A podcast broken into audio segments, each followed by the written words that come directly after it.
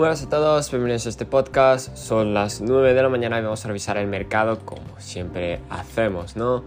Eh, bueno, anoche fue literalmente algo histórico eh, lo que vivimos, lo que se ha vivido. Eh, y vamos a comentar todo un poquito.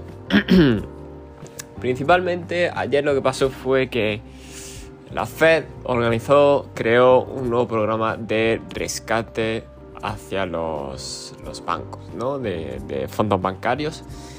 Eh, ¿Esto qué quiere decir? Pues que si los bancos que han quebrado o están casi sin liquidez y sin fondos, como Silicon Valley o Signature Bank, el cual ha sido cerrada por los reguladores de Estados Unidos, pues los van a rescatar para que todo el mundo tenga depósitos. Es decir, van a imprimir más dinero, van a gastar más dinero y van a subir la inflación más, por supuesto. Eso que no cabe duda. Eh, ¿Qué más? Bueno, también tuvimos eh, la charla, ¿no? Creo que el comunicado de, emergencia y ya empezaron a ponerse las turbias las cosas, ¿no? Por así decirlo. Em, para empezar, Estados Unidos decía que los depósitos de Silicon Valley tendrán acceso hoy, el día lunes. Em, sinceramente, yo creo que este es el mayor desastre reciente de la, historia de la Fed.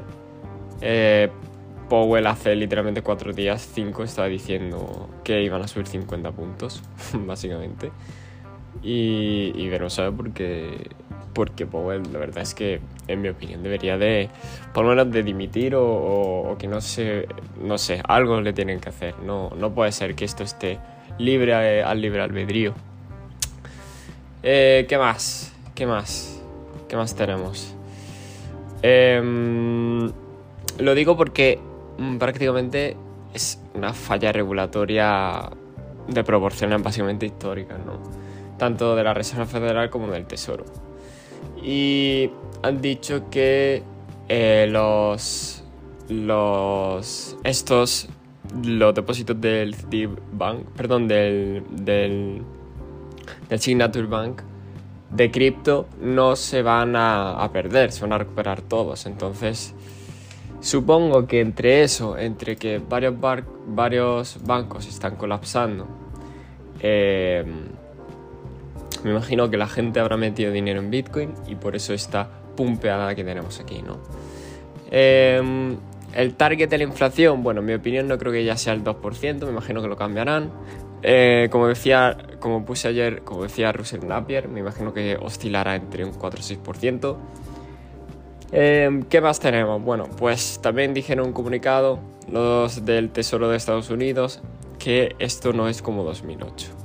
Que digan eso sin que nadie le haya dicho nada, a mí me parece bastante preocupante, sinceramente. Pero bueno, ¿qué se va a hacer? También tenemos de novedad que eh, Michael Burry, ¿vale? El, gran inversor, dijo que esto, de hecho no puedo buscar el tweet porque se eliminan en, 24 horas, pero dijo básicamente que, que 2000, 2008 y 2023 es prácticamente lo mismo, que la gente se acostumbra, eh, se arriesgan mucho, fallan y vuelven a, a tomar, a liarla, ¿no? Vuelven a imprimir dinero y, tal. ¿Ok? Vale. Ahora pasemos con los activos. Pasemos con Bitcoin primeramente. Bueno, Bitcoin, a ver, eh, ¿qué pasa? Bitcoin realmente en diario estaba bajista. Estaba, ¿vale? Eh, pero con este pumpeo, pues de nuevo se vuelve a posicionar en una perspectiva alcista porque ha superado los 21.500, ¿no? Que era una zona importante. Y los 22.000 prácticamente. En diario está alcista, ¿vale?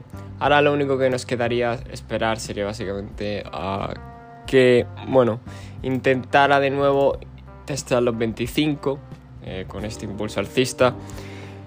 Y si lo hace, pues, bueno. Eh, veremos a ver cómo reacciona en esa zona de ahí, ¿no? Pero no, no tiene muy buena pinta. Eh, ¿Qué más? Bueno, pues eso. Eh, realmente la estructura en Bitcoin en diario, hablando de estructura del precio, es bajista, porque tendría que superar los 25.200 para hacer un nuevo máximo y que se confirme una tendencia alcista del todo y que retroceda para confirmarlo, pero em, por solo indicadores y acción del precio. Y, perdón, por solo indicadores y tal y momentum, sigue alcista. Ethereum de la misma manera, yo tenía un short en Ethereum, pero lo he decidido cerrar porque no me parecía el mejor momento sinceramente para shortearlo. Eh, lo cerré en pérdidas, pero pocas pérdidas, así que no me importa. Ya sabéis que tengo el grupo de diario para ir recuperando las operaciones que hago de trading. Evidentemente no todas van a ser ganadoras. Eh, siguiente, pasamos con los índices. Bueno, los índices se tomaron la noticia, al menos los futuros de los índices se tomaron la noticia bastante bien. Eh, alcista en diario, el Nasdaq con esa zona de los 12.000 que es importante, que no la pierda. El, el SP por debajo de la zona de los 4.000, aún tiene que remontar. El SP diría que está bajista todavía. Y, el, el, Nasdaq eh, medianamente bien, ¿no? A ver, en mi opinión yo tendría mucho cuidado esta semana, sobre todo hoy, porque tenemos que ver cómo, cómo evoluciona el VIX, ¿vale? Y cómo es la apertura de, de, los, de los índices, porque realmente es posible que empiecen a abrir de forma positiva las primeras horas, pero a lo mejor luego caer, así que mucho cuidado. De todas formas, esto a lo mejor puede ser bueno a corto plazo, pero en el largo plazo es un desastre financiero en toda regla, en mi opinión. El dólar, pues cayendo, ¿no? Ante, me imagino que ante estas circunstancias tiene una divergencia bajista también, rechazo de resistencia. Y ahora lo importante es que no pierda la zona de los 104 con fuerza. Porque si lo hace estaría un poco jodido el asunto, me refiero, ¿vale? Porque veríamos un rechazo muy fuerte y continuación bajista, lo cual eh, no queremos, ¿no? Queremos que siga subiendo, ¿vale? Por parte del oro, bueno, pues yo pienso que la gente se está refugiando en él, porque no para de subir desde hace varios días de las malas noticias. Eh, así que el oro, bueno, siguiente objetivo sería la zona de los 1920, en mi opinión, o 1900. Así que Veremos a ver cómo evoluciona. Realmente está alcista, en mi opinión. Y el resto de los criptos y tal, pues bueno, alcistas con el rebote que ha tenido, ¿no? La mayoría. Así que poco más. Eh, no me enrollo más. Recordad que este podcast no es consejo financiero ni nada, ni inversión ni nada. Y perdona que se haya hecho tan largo, pero había que, era, esto es un podcast importante y había que recopilar información suficiente para comentaros prácticamente todo lo que pasa. Así que nada, me despido. Hasta el próximo.